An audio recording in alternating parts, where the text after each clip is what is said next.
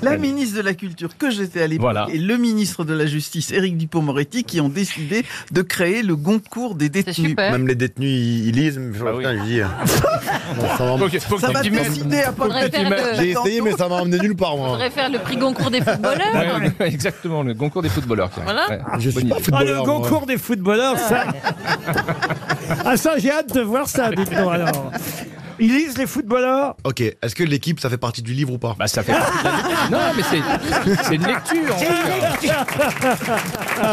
en fait.